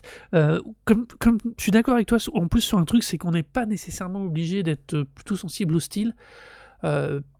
Mais que ça vaut vraiment le coup de l'écouter pour justement le côté richesse. Il y a vraiment un truc à. je pense qu'on va toujours y trouver au moins un truc, on passera pas un mauvais moment. On ne sera pas assez en décalage avec ce qu'ils proposent. Et c'est justement une de leurs forces, c'est d'être tellement riche, mais finalement de pas être finalement trop bizarre, trop décalé. Et, euh, et voilà quoi, donc il faudrait vraiment c'est ouais, ouais, donc ouais, ouais, non, je réfléchis en même temps que je parle, c'est une mauvaise idée ça. Mais heu, non, non, c'est, heu, je il y a un vrai, vrai truc dans ce dans cette EP, heu, comme tu le dis, il y a vraiment une énorme identité et je trouve que c'est un truc qu'on n'a pas nécessairement. Bon, des fois, on a des très bonnes prods, mais qui sont qui sont, on va dire: «Ah, il ressemble à un tel, un tel, un tel». Eux, ils ressemblent à eux et même si c'est pas parfait, ils ont une vraie, vraie bonne grosse identité, quoi. Non, heu, après, heu, pour revenir à The Glut, je trouve que justement The Glut avait peut-être plus de pour moi en tout cas, heu, peut-être aussi parce qu'on en parlait plus, heu, Ouais. peut-être c'est une question de volume aussi, hein. Moi j'ai j'ai aussi beaucoup de questions de volume des fois dans mes dans mes recos, même si même si c'est des groupes calmes, si ça joue à à balle, c'est ça ça parlera 10 fois plus que qu'un un groupe, qui qui a des des des guitares grasses, mais qui joue enfin après guitares grasses, tu peux pas jouer à pas à balle, mais bref. Tout ça tout ça pour dire que, heu, ça m'a moins parlé, mais que c'est pas non plus, mauvais du tout et que ça mérite tout de même d'être découvert. Ouais, voilà. C'était donc, heu, ma petite, heu, reco à moi, donc un petit EP de Keg Assembly, voilà et on va donc passer notre petit truc en plus, heu, comme, heu, j'avais commencé à le dire au tout début de cette émission, on va être un peu en chassé-croisé. On va d'abord revenir sur la question de que nous fait chier Spotify en ce moment? Ces gens qui font de l'argent et pas de la musique. Mais je vais te laisser du coup commencer. Alors, je voudrais commencer un peu par, heu, parler donc du conflit qui oppose, qui a opposé Lou Reed avec Joe Rogan, en commençant par un peu par parler de Joe Rogan brièvement. Heu, juste parce que, heu, je trouve que c'est c'est un pas forcément un personnage intéressant parce que c'est un peu un gros con quand même, mais hem, c'est la la raison pour laquelle il est arrivé là, parce que je pense que c'est un type qui est qui est vraiment une personnalité, américano-américaine et le voir en fait, déballer dans les, Ah, dans les dans les le c'est le CEO de Spotify, hein? Non, non, Joe Rogan, c'est le tu Non? parles de Daniel. C'est Joe Oui, Rogan, Dan c'est le le type du podcast ah oui, pardon, c'est le type du est podcast qui est à l'origine du bordel, oui, pardon. voilà, exactement. Donc Joe Rogan, pour les les gens qui connaissent pas, c'est un comique américain qui a fait ses débuts, heu, do heu, donc, Oui, ah au à New York, parmi tous les les les les les comedy clubs qui pouvaient exister et en fait, qui a vraiment démarré sa carrière, au-delà du stand-up, quand il a été le, le comment dire? Le type qui présentait l'émission Fear Factor. Heu, donc, heu, Fear Factor, donc était une émission où, heu, les candidats, devaient, faire des trucs, qui les mettaient, mal à l'aise et puis, bah, si, le plus longtemps ils restaient, assis dans une, dans une, dans un bocal où il y avait des, des, je sais pas, des des trucs gluants ou qui mangeaient un truc dégoûtant, bah, ils gagnaient plus d'argent. Donc voilà, c'était le le type, heu, de Fear Factor et en fait, c'est un gars qui a réussi en fait, à, heu, survivre à cette période, heu, au-delà de la fin de Fear Factor, parce qu'il a senti venir venir les choses d'une manière assez intelligente. On peut lui donner ça quand même comme crédit, c'est que c'est son podcast, il l'a commencé avant tout le monde. C'est un Mmh des mh. premiers, sinon le premier type aux États-Unis en tant que comédien, à se dire genre: «OK, je fais rien entre mes spectacles et entre mes passages en comedy au Comedy Store et heu, j'ai des fois des des périodes de de blanc et ben, pour que les gens m'oublient pas, je vais faire un podcast et j'invite mes potes et puis on va discuter» et et en fait, ça a très bien fonctionné et c'est pour ça d'ailleurs maintenant que la plupart des comiques américains ont tous un podcast pratiquement. Mmh C'est mh. c'est vraiment un des une des cases obligatoires. C'est le type qui qui a un peu imposé ça parce que ça fonctionne et alors le propre de Joe Rogan, c'est donc c'est pas un type qui a une nécessairement une grande culture, heu, capable de discuter avec tout le monde. C'est juste un comédien et heu, c'est juste un un type qui a, heu, un passif connu parce qu'il était dans Fear Factor. Donc, malgré tout ça, malgré, heu, son son manque de de connaissances, ben, il invite un peu tout le monde. Et le gros problème de Joe Rogan, c'est que, heu, ben, au-delà du fait que c'est un peu un gros con, c'est, heu, aussi un type, qui a une forte tendance à laisser parler les gens. Et c'est pour ça, je pense que beaucoup de gens aiment bien son podcast parce que, ben, du coup, il fait parler les les types, il leur laisse il il leur passe le le crachoir, mais il invite un peu tout le monde, donc, de, heu, du scientifique qui va défendre les vaccins comme il a pu le faire, heu, il y a 2 ans, heu, à, des anti-vaxxeurs, des, des suprémacistes blancs, récemment il a eu Jordan Peterson donc, heu, qui est le le le saint patron des incels et et aussi un anti-vaxxeur et aussi un anti, heu heu, ré réchauffement climatique, enfin bref. Climato-sceptique. voilà, climato-sceptique, il il il il enquille tout et c'est d'ailleurs pour ça qu'un gros paquet de ces, de épisodes ont été retirés tout récemment de Spotify puisque, ben, monsieur se permettait aussi de de balancer des, des insultes raciales, d'une manière, très, très sans, sans- sans problème, euh, sans, sans intro ni rien, euh, genre, comme s'il y avait besoin de contexte, mais bon, en gros, ils ont retiré euh, une soixantaine d'épisodes parce que le mec disait le, le N-word à, Thierry Larigot. Ça, bon, Mais alors, attends, attends, c'est pas terrible. Faut dire aussi un truc qu'il faut voir par rapport à la relation qu'a Joe Rogan, oui, t'as raison, je me souviens qu'on ferait tout à l'heure avec Spotify, c'est que c'était euh, le premier podcast exclusif de Spotify ouais. dont le deal avec Joe Rogan était de 100 millions de dollars. Exactement. Et, 100 le pro- millions de dollars et, pour et du coup, Spotify était très très emmerdé par rapport à savoir ce qu'ils allaient en faire quand il s'est mis justement donc à balancer tous ces gens de absolument pas recommandables dont, dont- Mais tu viens de citer. c'était déjà le cas avant, c'est-à-dire qu'ils l'ont pris en connaissance de cause pour moi. Enfin, à moins qu'ils aient pas regardé le contenu avant de lui donner son contrat, mais pour le coup, le type était problématique avant même qu'il soit exclu Spotify. C'est pas des problèmes qui sont récents. C'est Alors- vraiment quelque chose qui était déjà le cas et c'était déjà un gros problème hein, par rapport à, à beaucoup de gens dans, aux États-Unis, puisque c'était, il était déjà considéré comme une, porte d'entrée de, de, de en fait, donc l'extrême, la nouvelle vague de l'extrême droite américaine, des nouveaux nazis américains, quoi. Oui, oui. C'était déjà une porte d'entrée pour ça, puisqu'il permettait du coup à n'importe qui de venir, et il avait déjà eu des, des suprémacistes blancs de venir avant même le, le- le contrat d'exclus de Spotify. Mais comme c'est un, un Parce que attends, on est bien d'accord, jusqu'à nouvel ordre, Spotify n'a rien retiré. Non, ils a- alors, alors, si, ils ont retiré plus tout récemment, mais Super avant- récemment, parce qu'aux dernières Ouais, nouvelles, au 25 mais- janvier, au moment où ils ont publié leurs chiffres, euh, Spotify, ils annonçaient qu'ils ils voulaient surtout pas des euh, content censors et que du coup, ils voulaient, ils savaient pas encore s'ils allaient retirer ou pas certains des épisodes. hein. Oui, alors ça c'était il y a deux jours en fait, parce que Ouais. tout de suite après, en fait, il y a eu une déclaration effectivement de Daniel Eck qui disait genre non, mais on veut pas censurer le contenu, même si de toute façon c'était déjà le cas au moment où ils ont pris le podcast, il y avait des épisodes qui n'avaient pas été gardés. Euh, quand ils ont transféré, ils avaient déjà fait Donc ça, on un peut peu dire que c'est de la curation pour faire une, espèce de direction artistique a posteriori. Ça encore, on Voilà, peut encore l'excuser mais- comme ça. Voilà, exactement. Mais non, là tout récemment, ils ont retiré une soixantaine d'épisodes puisque Ah ouais. il y a été, il y a eu en fait euh, une comédienne américaine euh, dont le nom m'échappe malheureusement, qui a euh, fait un petit montage, enfin qui a circulé en fait un montage de euh, Joe Rogan dans plein d'épisodes qui balançait le N-word à Thierry Larigot en fait dans des conversations et qui balançait comme ça. Donc, pour donner bien sûr le contexte, hein, Joe Rogan il est blanc, euh, donc euh, c'est Mhm. pas voilà, c'est pas vraiment le- la liberté de balancer ce genre de truc. Et donc, du coup, euh, ça a amené Spotify à dire genre, bon, ok, on va retirer les épisodes. Donc, ils en ont retiré une soixantaine dans mes souvenirs. Ouais. Donc, euh, non, depuis, justement, la situation évolue très très vite. Et d'ailleurs, quand l'épisode sortira, je pense qu'il y aura eu encore d'autres développements. Euh, mais pour le coup, c'était un peu pour tresser déjà une petite, une petite people portrait du, du- du type auquel s'est opposé Lou Reed, puisque ben, c'est un podcast super important en termes de popularité, et aussi d'un point de vue un peu historique et d'une certaine façon, et parce que aussi c'est c'est une personnalité américaine qui est quand même très connue au-delà de, de, de- de son podcast. Il a déjà avait, euh, pour plein de générations, ça a été un peu la- une figure populaire de la, de la télé américaine. Et euh, Lou Reed, bien sûr, bah, c'est un comédien, un comédien, un musicien canadien euh, bien connu, qui a une longue, longue, longue carrière, qui est aussi, euh, est aussi un grand passionné des vaccins, puisque bah, il a souffert de la polio, donc euh, disons qu'il sait très bien ce que c'est que c'est important de se faire vacciner. Ses enfants, après, ont aussi des, différents problèmes de, de santé, donc euh, c'est clairement un type qui est au fait même de la de l'importance de, de, de la santé, des- de, de- de se protéger et d'avoir une couverture médicale correcte. Et donc, du coup, bah, d'où le fait qu'il ait pris position. C'est-à-dire qu'il il a vu la situation, il a fait genre, je, ça, je peux plus rester sur une plateforme où vous, vous accueillez un type qui balance des- de, tel- de tels trucs, je me barre. Mhm. Et euh, en tout cas, il a, il a menacé, il a dit genre, si vous, vous gardez Joe Rogan, moi je me barre. Et Spotify a explicitement dit genre, non, on garde Joe Rogan. Donc, il a fait OK, je me casse, bonne journée. Il a encouragé les gens à aller sur d'autres plateformes, euh, notamment d'ailleurs euh, Cobuzz, euh, qui est une plateforme française. Et euh, il a ensuite un peu plus embrassé Apple Music, curieusement.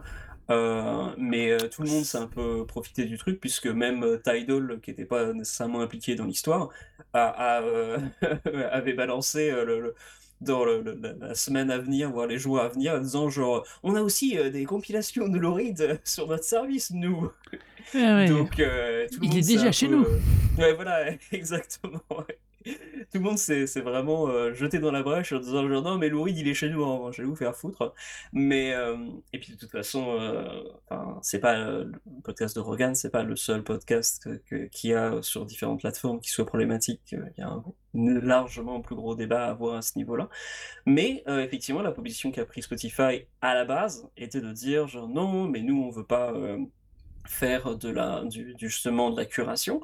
Euh, on était euh, plus sur euh, l'optique de dire euh, on a un contrat de licence, mais on, on contrôle pas le, le- le con- le contenu de, de, de Joe Rogan en fait. Ça a Mhm. été la première dé- déclaration de Daniel Eck auprès des des, des artistes, enfin pas des artistes, mais auprès de, des employés, ce qui a ensuite fait la suite, hein, par la suite à, à- trois fois de trois fois de suite, je dis suite, bravo, j'en suis à peut-être six fois là, mais euh, ce qui a donné en fait euh, après euh, un, un changement de direction puisque bah, ils ont décidé de retirer d'autres épisodes, donc suite de la, on verra comment comment ça évolue, mais ça amène tout un débat en fait sur quelle plateforme employer, puisque on avait déjà parlé il y a quelques épisodes Mhm. du fait que ben, Spotify, Daniel Eck, au-delà de- du fait qu'ils aient Joe Rogan et que ce soit un type extrêmement problématique, Daniel c'est aussi un- en lui-même un, donc, des CEO de Spotify, c'est un, mec extrêmement problématique, puisque, comme on l'avait dit il y a deux épisodes, il a investi à hauteur de 100 millions de dollars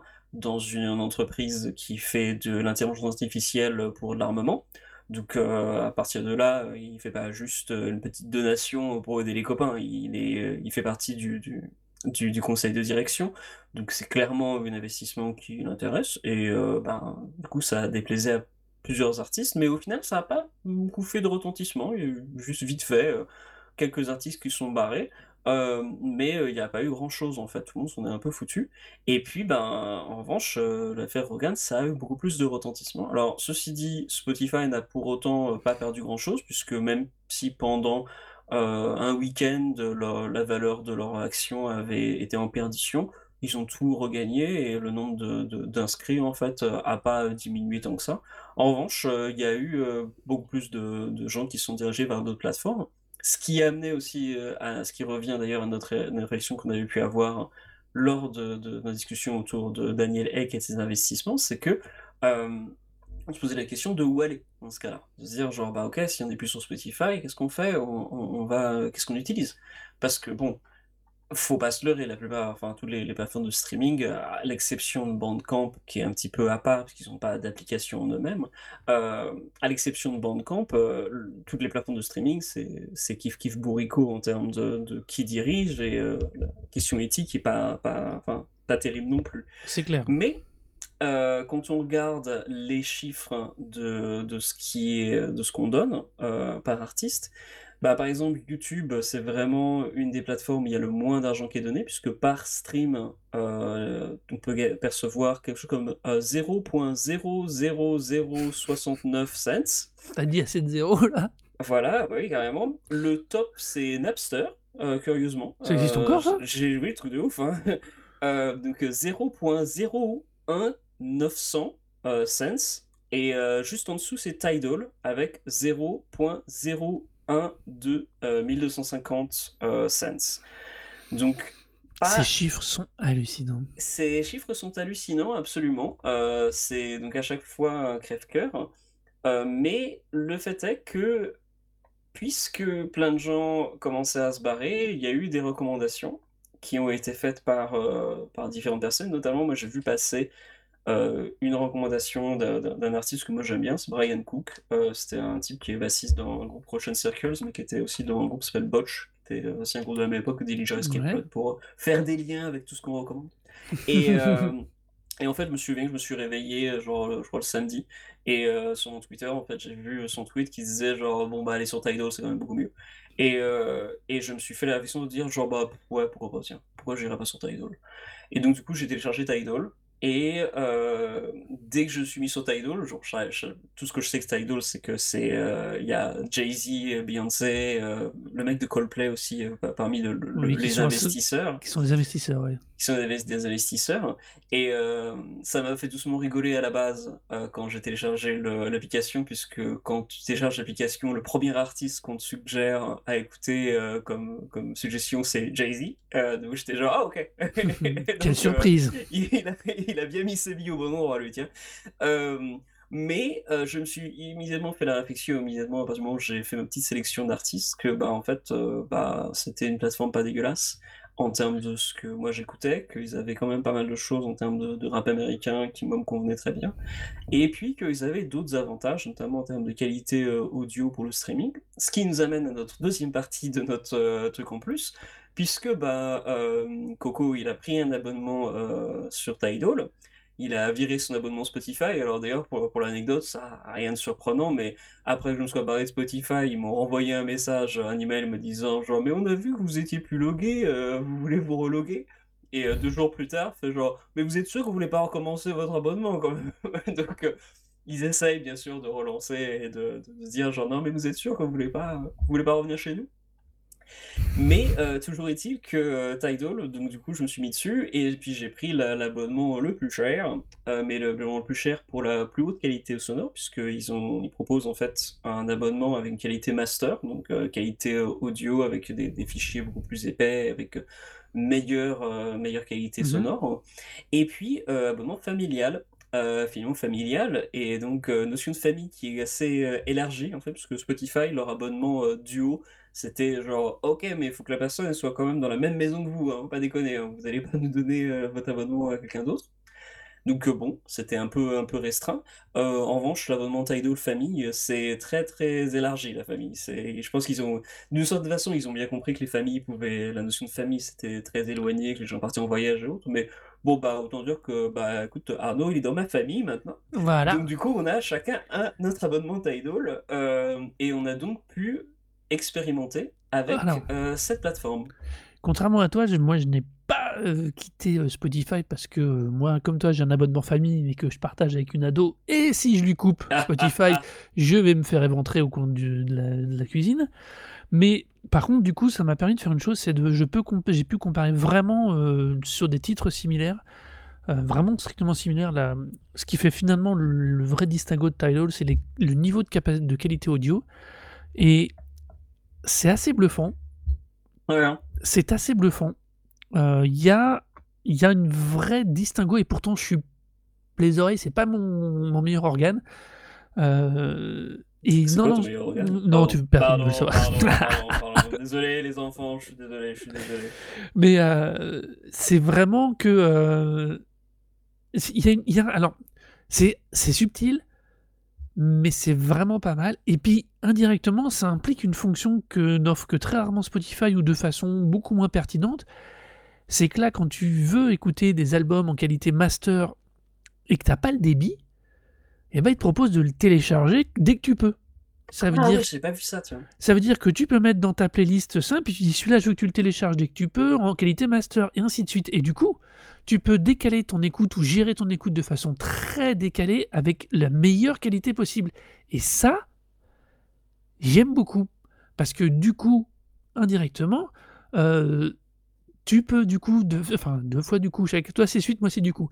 Euh, et là, Du coup, du coup, du coup. voilà, on peut du coup complètement gérer différemment la manière dont on va faire son écoute en, en optimisant par rapport à la qualité. Par exemple, euh, il y a des albums qu'on veut juste écouter comme ça, en circulant, en se déplaçant dans les transports. On est dans ces si- situations-là, de toute façon, il y a du bruit parasite. On sait qu'on n'est pas dans des bonnes conditions d'écoute, donc on s'en fout, on stream, par exemple.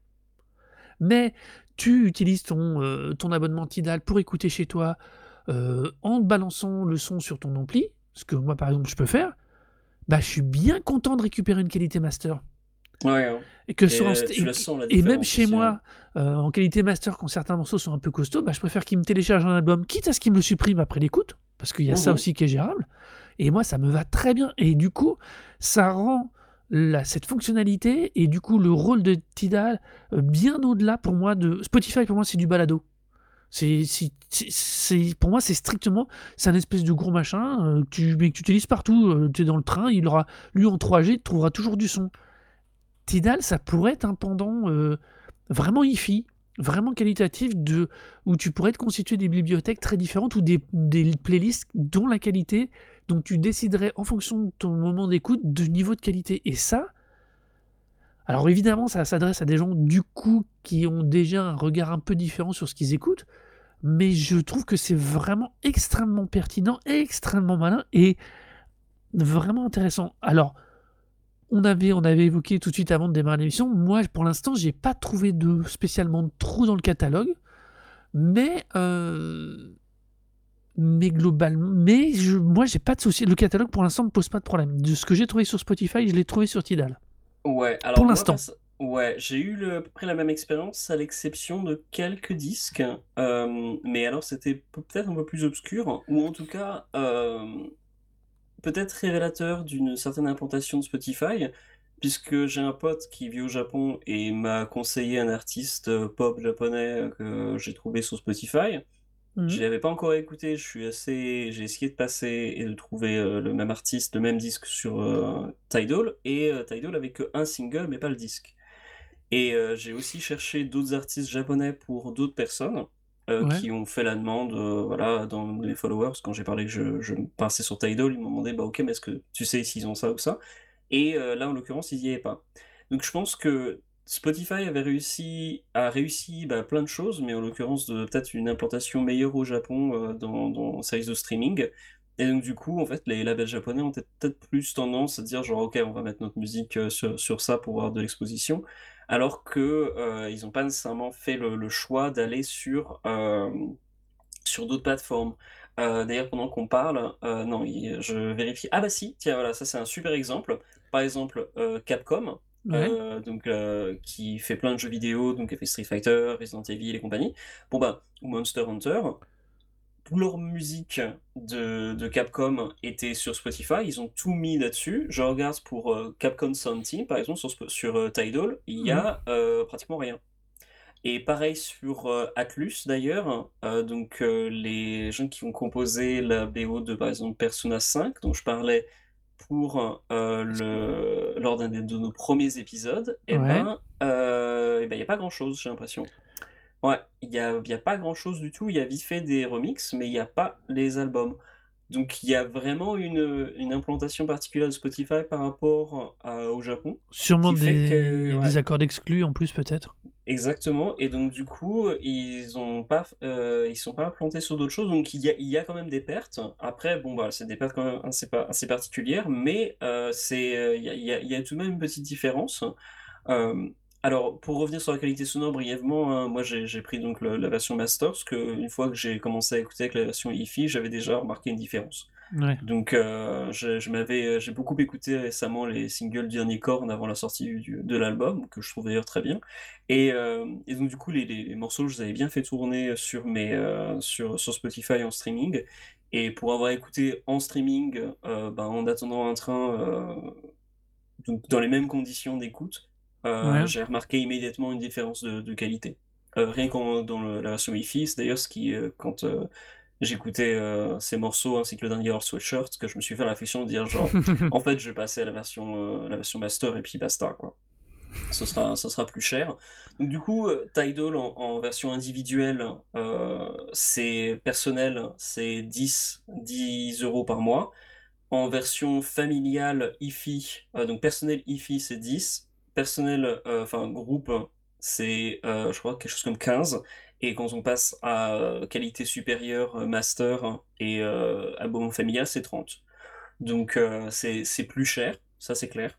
Après, ils ont une autre hein, fonctionnalité qui est assez intéressante hein, et qui revient plus à la question de, de la, du- la rémunération. C'est que euh, quand euh, chaque, chaque mois, en fait, l'artiste que vous avez écouté le plus, donc le plus en termes de nombre de morceaux écoutés, euh, et donc pas en termes de durée d'écoute, euh, quand même un facteur assez important. Donc en fonction de morceaux écoutés, euh, Tidal, en fait, en version, quand vous avez l'abonnement master, donc plus, plus élevé, il reverse euh, 10% de votre abonnement à l'artiste que vous avez écouté le plus pour le mois. Ouais. Donc ça fait 3 euros.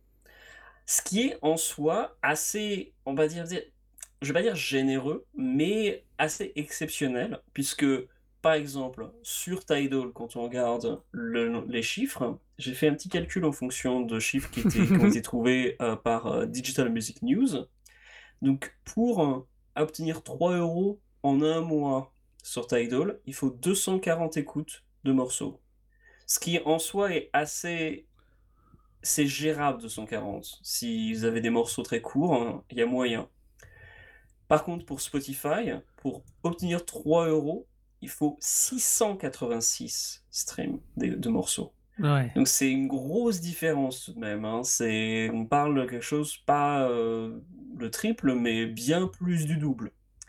Donc il y a une vraie différence. Après, le gros problème de cette fonctionnalité, c'est que d'une, c'est 10% de votre abonnement, donc moi c'est 3 euros parce que c'est 3 euros parce que je paye la version familiale euh, qualité master.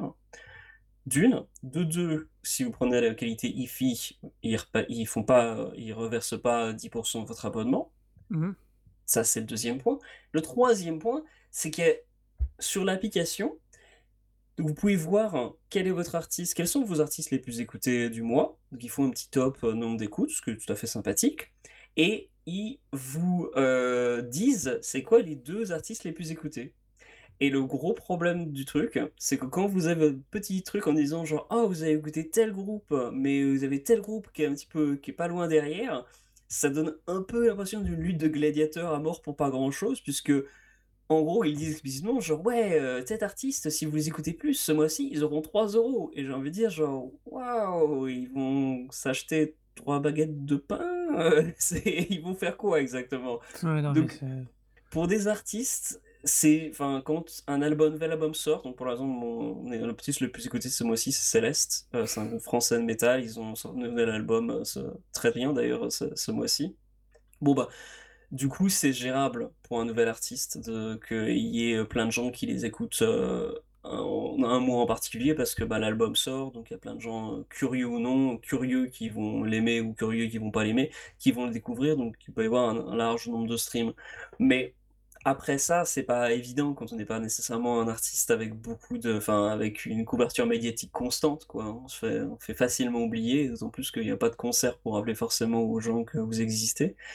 Du coup, euh, se dire que bah, un groupe va euh, gagner 3 euros de plus euh, ce mois-ci, c'est c'est un peu ridicule et un peu triste en fait. Même, même C'est fondamentalement triste. C'était Ouais. fondamentalement une- d'une tragédie parce que voilà, c'est trois fois rien. Alors du coup, bah, le seul constat, c'est que quand tu vois ce genre de chiffres, c'est de se dire, bah, le streaming, c'est effectivement, on le sait, mais ça mérite toujours d'être d'être rappelé. Enfin, prenez des abonnements streaming si vous voulez pour pas avoir de pub ou avoir une qualité audio supérieure. hein, C'est pas désagréable.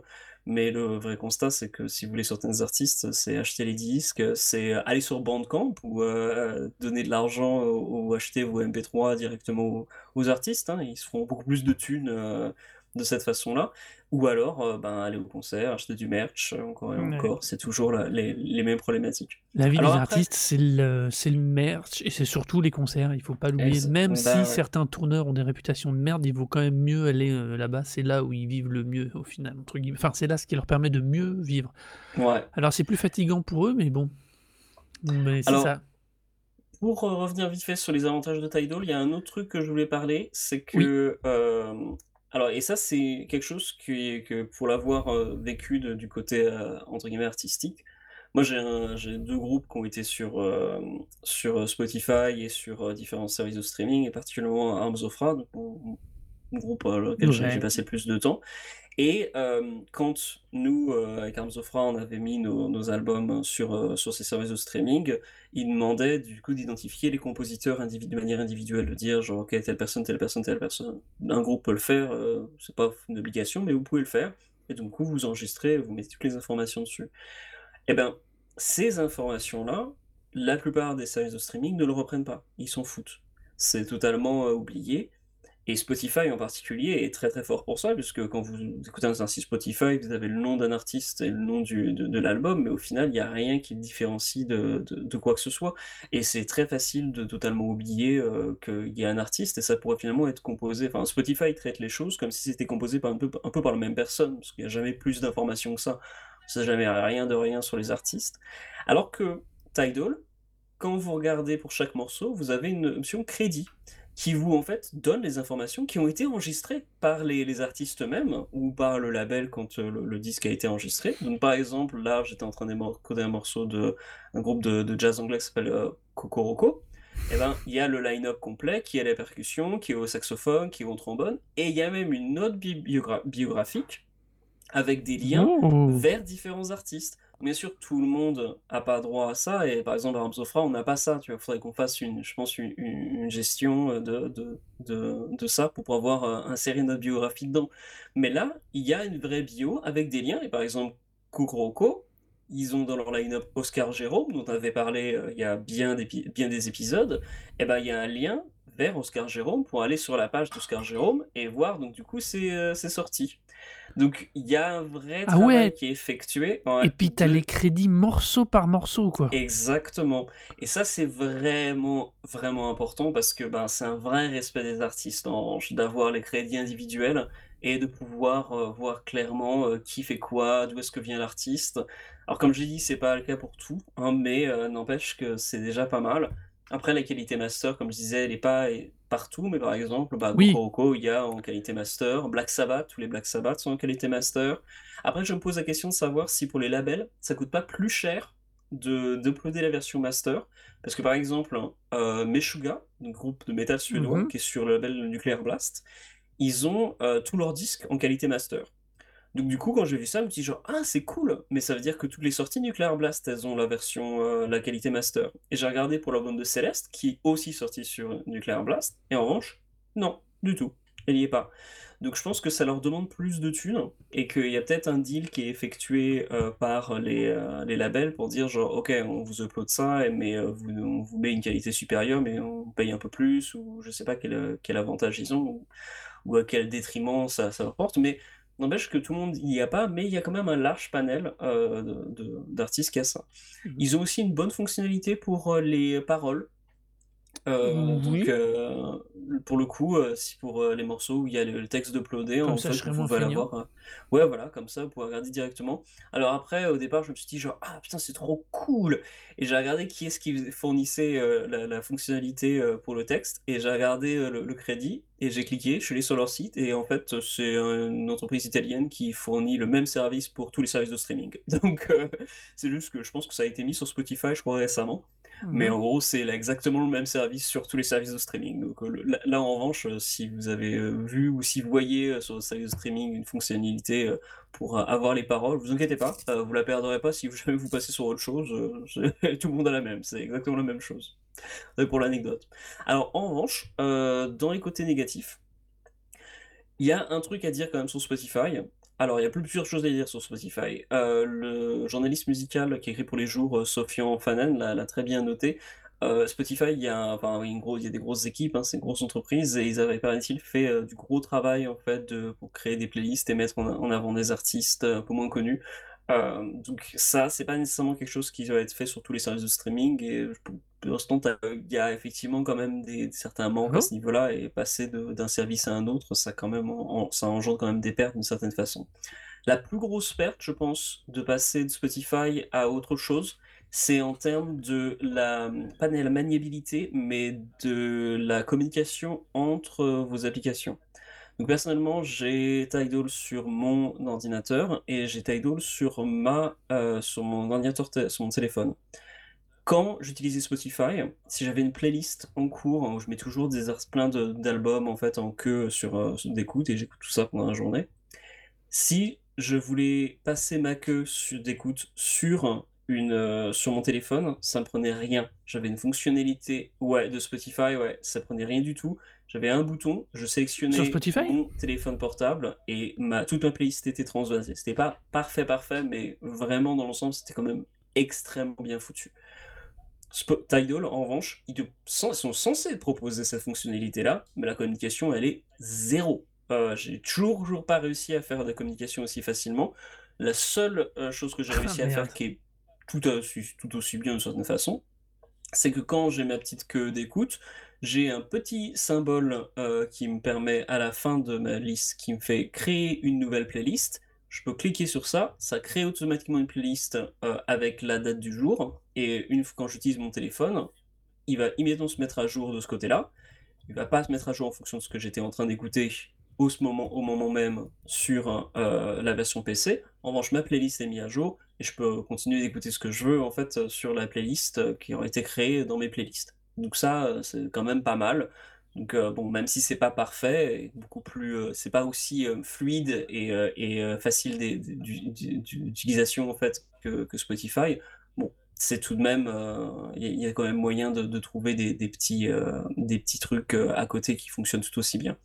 D'ailleurs, en parlant des playlists, vos playlists qui sont sur Spotify, pour les transvaser, eh ben, c'est pas aussi facile que sur plein d'autres sites où, euh, par exemple, vous pouvez prendre vos données et puis vous casser et puis vous allez ailleurs. Eh ben non. Donc du coup, pour faire le transvasement de playlist, il faut savoir aussi que ça va vous coûter, si vous voulez le faire, ça vous coûtera un peu de sous, pas beaucoup. Euh, moi, j'ai utilisé un service qui s'appelle euh, Sundees, euh, et qui en fait permet de faire des, des trans- de- du transfert en fait de Spotify à Tidal ou de Tidal à Spotify ou ce que vous voulez en fait. Mais ça demande de prendre un abonnement. Euh, donc ben, j'ai pris un abonnement pour un mois et puis ben, je le résillerai après, mais euh, faudra pas leur dire. hein. Mais je le résillerai après, mais toujours est-il que ça m'a coûté 3 euros. Donc c'est juste 3,40 euros, hein, mais bon, ça, ça m'a quand même coûté un petit peu de, sous-sous pour pouvoir faire mon petit transfert de playlist que j'avais pourtant créé tout moi-même, hein, que j'ai sélectionné moi-même, mais visiblement ils en ont rien à foutre. Donc euh, après quand j'ai pris mon abonnement Tidal, j'ai vu que deux jours après ils m'ont envoyé un mail me disant Hey, si vous voulez euh, transférer vos playlists, on a assez trop de services. Mais euh, j'ai l'impression que c'était juste parce qu'ils font la pub pour autre chose en fait. De toute façon c'est équivalent. vous devriez payer, vous allez devoir payer pour transférer vos playlists si vous y tenez d'un service à un autre. Après, pour en revenir sur la, la vraie question qui était de, enfin, la question qui est simplement de se dire, euh, est-ce que passer Spotify à autre chose, voilà, bah, pas tant qu'il faut-il quitter, c'est que est-ce que vous voulez, si vous voulez passer quitter Spotify, Spotify? est-ce que c'est possible de le faire sans avoir trop de pertes, voire en gagnant des trucs? Moi, j'ai envie de dire oui. Euh, c'est facile de, de passer à autre chose. Tidal, moi, je trouve que c'est effectivement beaucoup mieux. Euh, on gagne en qualité d'écoute, on gagne en qualité sonore, on gagne en, bah, en thunes en plus données à des artistes, hein, je rappelle, hein, pour... euh, Tout le monde y gagne. Tu peux résumer Ouais. ça? Honnêtement. Je trouve que tout le monde en gagne, que ce soit autant les artistes que nous en termes Ouais. d'écoute.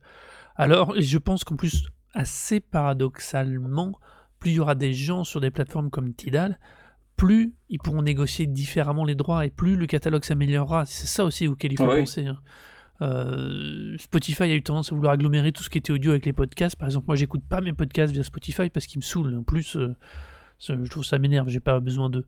Euh, puis j'aime pas l'un de leur interface pour ça. Mais typiquement en termes de pure musique, je trouve que les interfaces globalement sont équivalentes. Et, plus il y aura de gens qui iront sous Tidal, plus il y a de chances qu'on les catalogue CP6 dans Ouais. le bon sens du terme. Donc euh, je pense, euh, je me demande s'il y a encore des capacités de soumission sous Tidal, tu vois, ce serait intéressant de voir.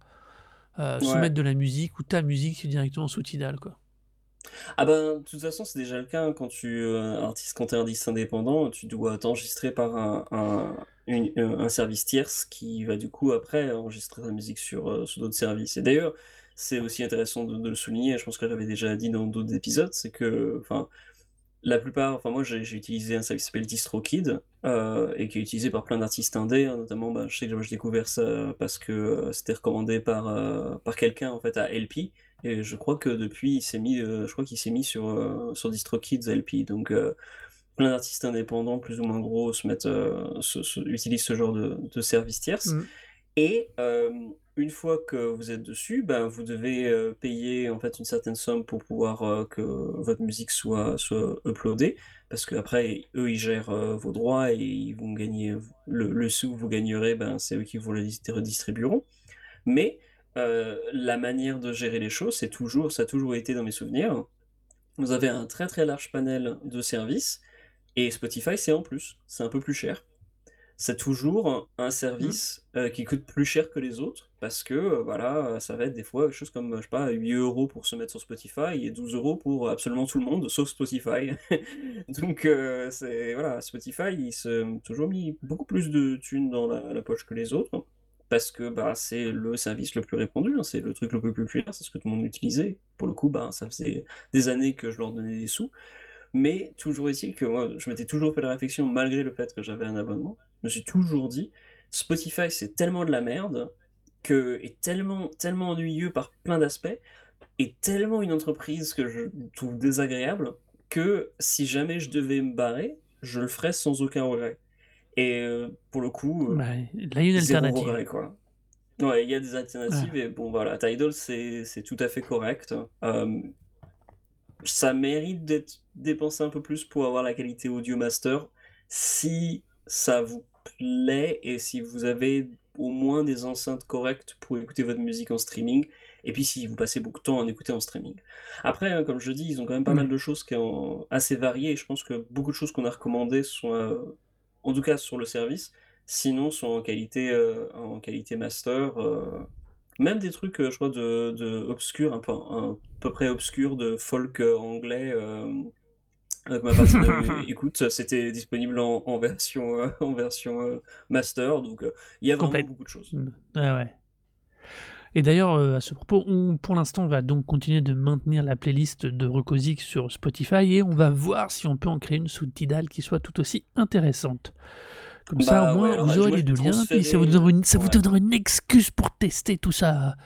Euh, Exactement. Voilà, à moins que tu aies autre chose à ajouter, on va finir ce petit épisode. Ah, je Euh, juste que pour une fois, on finit sur une transféré, note très fait, positive. Exactement, ça change. Déjà transféré euh, c'est- quand même- c'est déjà transféré, ouais, le, le- la- la- parce que justement, comme j'ai dit, j'ai payé pour le, le transfert, du coup, la playlist Faire. euh, de l'an dernier, et aussi sur, sur euh, Tidal. Par exemple, Code Orange, c'est en qualité master, Sepultura, c'est en qualité master, Deftones, c'est en qualité master, Michael Kiwanu- Kiwanuka, Blood Incantation, c'est en qualité master, tiens, Sons of Kemet, euh, Ryan Gosling, bien sûr, la BO Plein. de La La Land. D'ailleurs, plein de trucs que toi t'as recommandé sont qualité Ah ouais non, j'ai- au début. Après, euh, ouais, Bon Iver, c'est pas en qualité master. The Avalanches, c'est en qualité master. Les Beastie Boys, c'est pas Ah en qualité master. Et ça, c'est quand même, c'est quand même bien triste. Jeff Ouais. Buckley, ça l'est Question de droit. master. Ça, je suis sûr que c'est une question de droit. Tu m'étonnes, ouais. Tu m'étonnes. Mais ça, ça c'est Mm. toujours, c'est toujours ça. hein. Comme c'est leur différence, quand même, je suis sûr que c'est une question de droit. Ouais, et ça c'est toujours des trucs aussi hein, qui sont propres au, au service de streaming, et ce qui a été soulevé d'ailleurs par différents artistes euh, lors Mm. de- des questionnements de est-ce que vous retirez de Spotify ou non, c'est qu'il y a pas mal de gens qu'on qu'on dit genre bah en fait je l'aurais bien fait mais j'ai plus le droit de, j'ai plus le contrôle sur ma musique donc euh, bah non, Oui. Ouais, oui. c'est pas moi qui décide. C'est ce que j'appelle une, c'est ce que j'appelle une Taylor Swift, ça. Exactement. Mais passons. Ah, voilà, donc on va donc euh, conclure ce petit épisode de Recosic euh, sur toutes ces bonnes choses. Donc en vous disant que c'est pas qu'on est amoureux de Tidal, mais on vous conseille d'aller jeter un œil quand même. Euh, vous pouvez d'ailleurs venir nous dire ce que vous pensez du service de Tidal ou de nos recos sur le Twitter de Recosic, R-E-K-O-Z-I-K. Ou si vous voulez nous faire des remarques plutôt à nous directement, eh bien pour moi c'est A-R-N-O-D-O-U-C-E-T. Et si vous voulez me faire des recos à moi, c'est HO Hero Hero. Euh, et puis bah si vous voulez aussi trouver d'autres recos sur euh, mon site delandistortion.com. Voilà. Euh, et ben on est très content. On a fait un truc gros épisode au final avec plein de choses Ouais, dedans. et. Et donc voilà, on espère que ça vous a plu et on vous dit à très vite. Bisous, à bientôt.